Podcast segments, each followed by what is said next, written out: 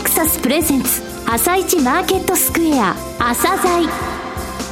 この番組は企業と投資家をつなぐお手伝いプロネクサスの提供でお送りします。皆さんおはようございます。アシスタントの玉木葵です。それではスプリングキャピタル代表チーフアナリストの井上哲夫さんと番組を進めてまいります。井上さんよろしくお願いします。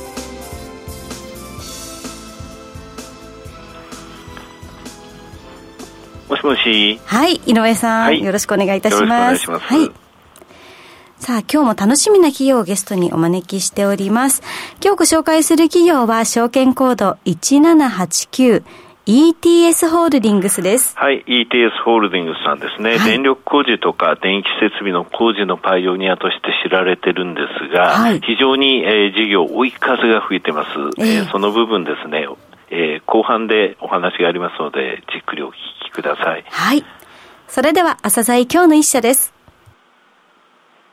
朝鮮今日の一社。本日は証券コード1789東証スタンダード市場上場の ETS ホールディングスさんをご紹介いたします。お話しいただきますのは、代表取締役社長でいらっしゃいます、加藤則明さんです。本日はよろしくお願いします。よろしくお願いします。えー、創業100年を超える企業さんをご紹介するわけですが、えー、簡単にですね、遠隔、それから事業内容についてご説明ください。はい。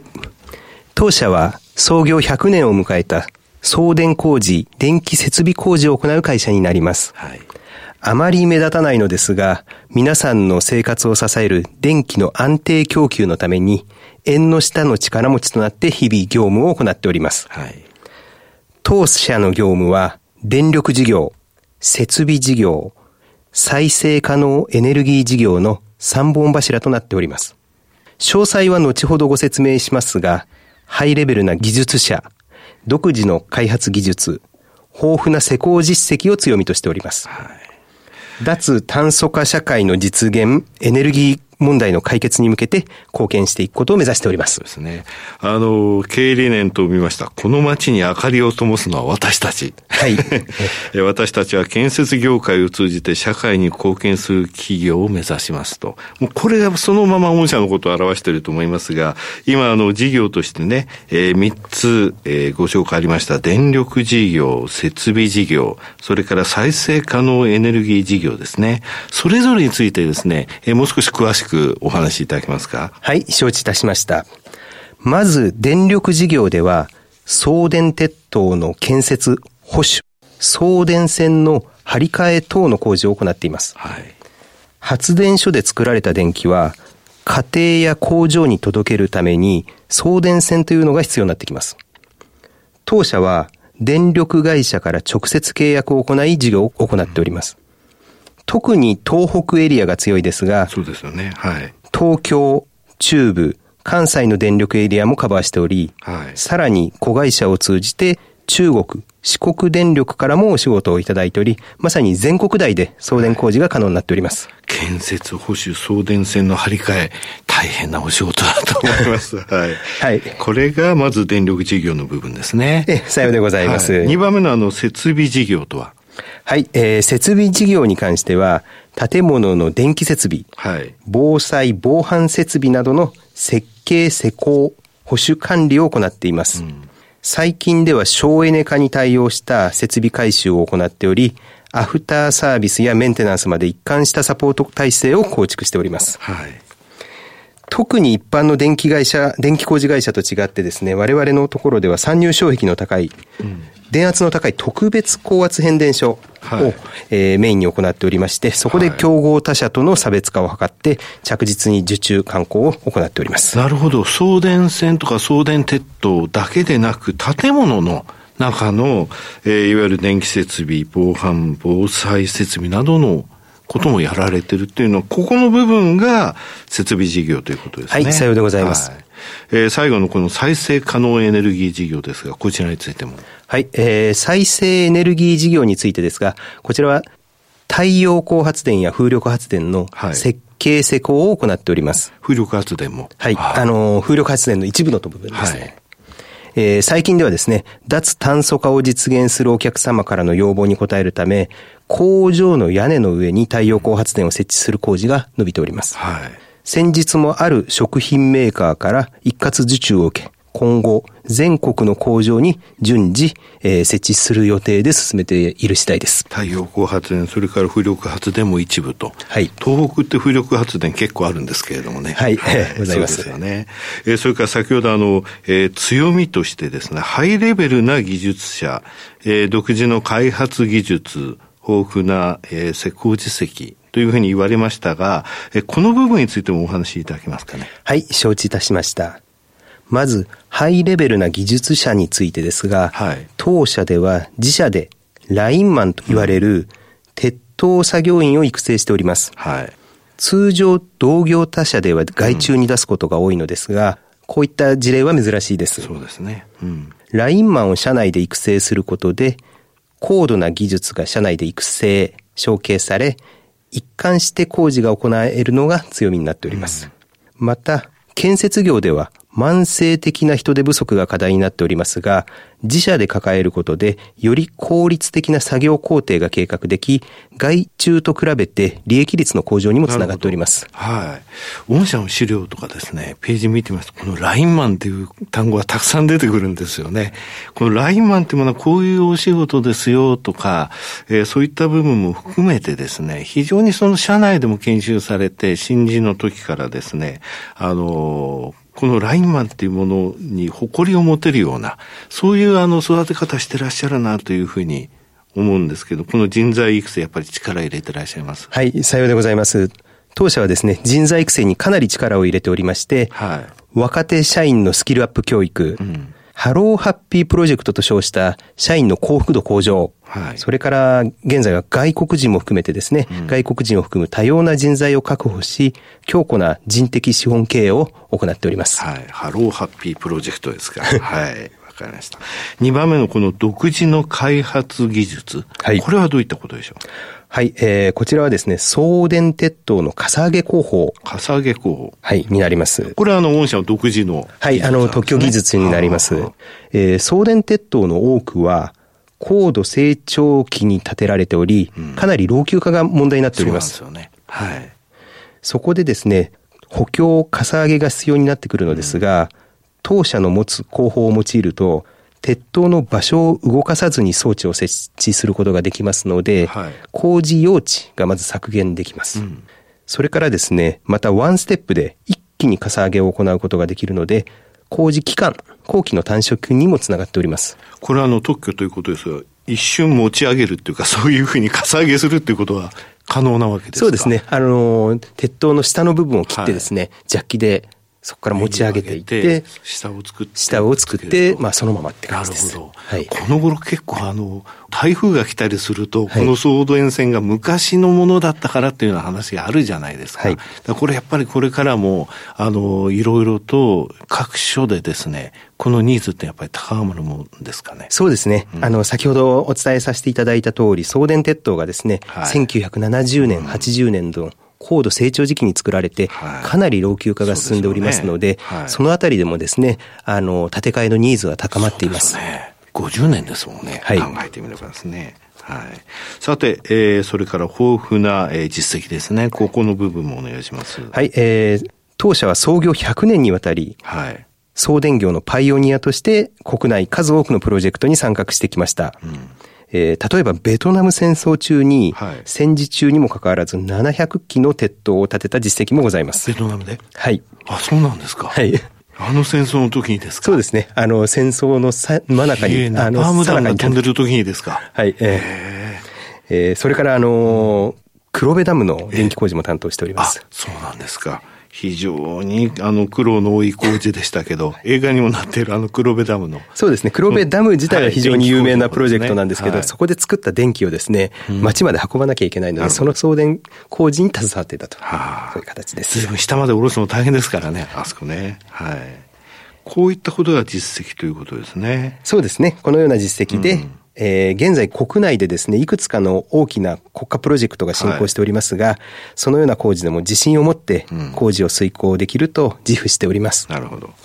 え業界の動向ですね、こちらどうお考えでしょうか？またそこにおける御社をですね、今後の成長戦略についてお話しください。はい、承知いたしました。えー、2050年のカーボンニュートラル実現に向けて、はい、再エネの普及拡大が今後さらに増加していく傾向です。はい、しかしながら、太陽光や風力などの再エネ発電所は、都心から離れた場所に存在することが多く、都心まで電気を運ぶ必要がございます。そうですよね。考えてみればそうですよね。はい。はい、えー、既存の送電網はすでに容量が、えー、逼迫しており、はい、そこで送電網の、えー、増強が不可欠な状況になっております。すねえー、国は現在ですね、送電網増強のためのマスタープランというのを作っておりまして、実はその整備費用には6兆円から7兆円の設備投資が必要と試算されております。はい、そうですね。これについて、あの、送電網の拡充、それから補強、そういった部分というのも、これは本当に喫緊の課題なんだっていうのはもう政府言ってますのでね、ここのところの予算が、えー、整備費用6兆円から7兆円かかる。それでもやっぱりインフラですからね。はい。実際にあの国家的な、えー、送電プロジェクトというお話ありましたけれども、それ進行してますよね。はい、えー、はい。今すでにですね、国家的な送電プロジェクトが、はい、あの、東北の方でいくつか進行しております。うん、はい。えー、今年の3月に、当社の方でですね、うんはい、50万ボルト送電線、これは宮城丸森幹線新築工事の受注ということで、適時開示を行っておりますが、すねはい、これはまさに、広域連携設備計画として策定された国家プロジェクトになっております。はい。えー、当社はですね、現在本プロジェクトを受注し、す、で、に、えー、工事に着手しております。はい。えー、まず今回がその第1弾になりますが、うん、今後も広域、えー、設備計画が順次、えー、進んでいくことから、当社といたしましては、積極的に送電網拡充のための受注を積み増していく次第でございます。はいこれ東北ですしね、これは取りたいなっていうのはやっぱりありましたでしょ。はい。あの3月のあのプレスリリース見て、ああ、やっぱり御社が受注したなっていうふうに思いましたね。はい。ありがとうございます。あとですね、あの、電力会社のですね、あの、いわゆる設備投資の計画の開示が、あの、変更になりましたよね。はい、えー、今年の4月に電力の制度改革により、はい、中長期での設備投資が開示されるようになりました。なるほど。はい。これにより、当社といたしましても、中長期的な目線で受注計画を立てられることになり、うん、しっかりとした人員を確保していく予定でおります。ね、はい。今後は東北地区だけに限らず、はい、多電力からの受注強化に努めていく次第でございます。はい、特に東京電力はですね、うん、非常に工事規模も大きいことから、現在重点的に受注に向けて活動を行っている次第でございます。なるほどね。あの、単年度の、あの、計画を出されてもね、3年後、5年後こうですよとこう分かれば、人員の補強とか、そういったこともできるわけですね。なるほど。はい、その通りです。まあ、まさにこれ、あの、送電網の強化っていうのは、これ大きな追い風だと思いますけど、そう思われますやっぱり。はい、はい、えー、送電網の強化についてはですね、あのおっしゃる通り、今大きな風が吹いておりますので、うん当社の果たす役割は、ますます大きくなると認識しております。はい。えー、最後になりましたが、リスナーに向けて一言お願いします。はい、えー、繰り返しになりますが、カーボンニュートラルの実現に向けて、送電網の整備、再生エネルギーの普及は待ったなしの状況です。当社もこの大きな流れに乗り、しっかりとビジネスを加速させていく次第です。まあ、地味な会社ではございますが、引き続き支援いただければ幸いでございます。はい加藤さん、本日はどうもありがとうございました。ありがとうございました。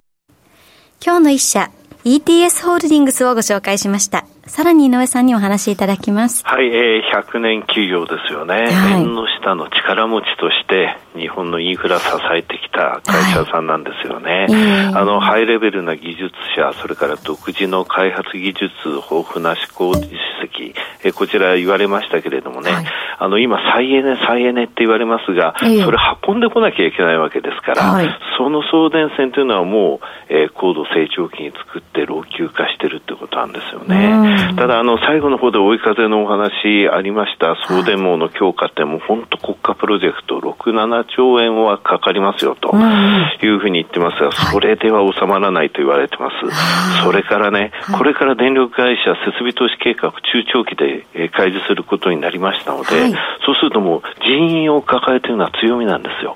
他の会社外注ですからね。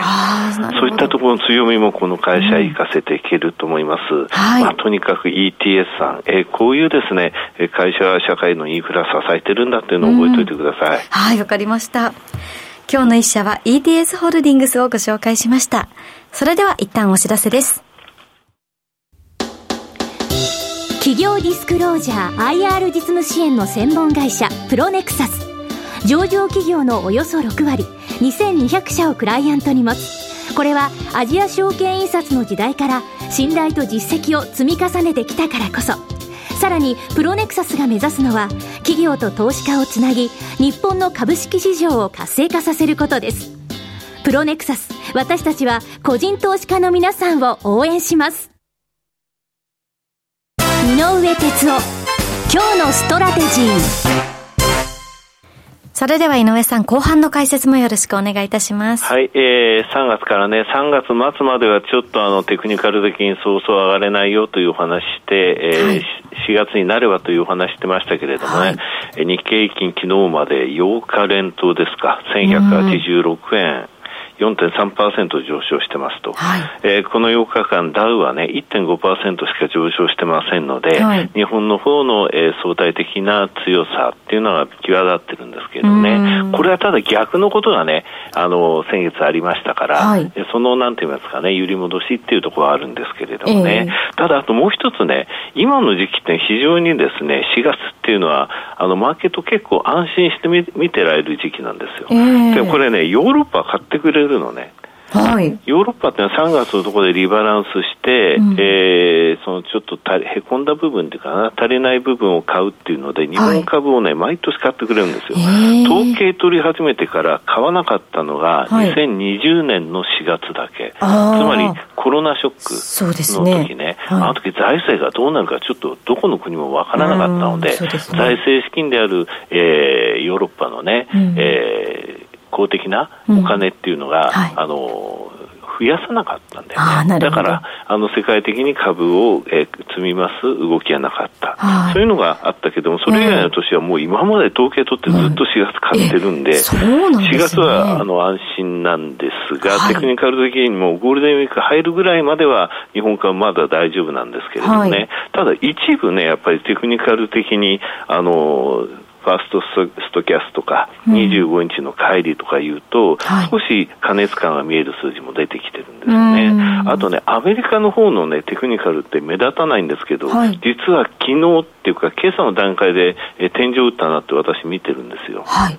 だからゴールデンウィークまではあのこれぐらいのところでいてくれればまあいいかなと、でその後どういうふうにねマーケットが動いていくかっていうのは今ちょっと地政学リスクをちょっとあの見ないような状況になってるんで、はい、このままいい方向に行ってくれればこのまま継続していくっていう流れになると思いますけどもね、はい、それからアメリカの方のねあの SP500 で見ますとね、えー、第1クォーターの決算、大体6.5%マイナス減益、去年に比べてなんですけども、はい、ここら辺のところまである程度マーケットを織り込んでるので、うんうん、えー、決算でそれほど下振れることはないかなというふうには思ってます、あのマーケットがね。はい、はい、井上さんありがとうございました。また来週もお願いいたします。朝鮮この番組は企業と投資家をつなぐお手伝いプロネクサスの提供でお送りしました。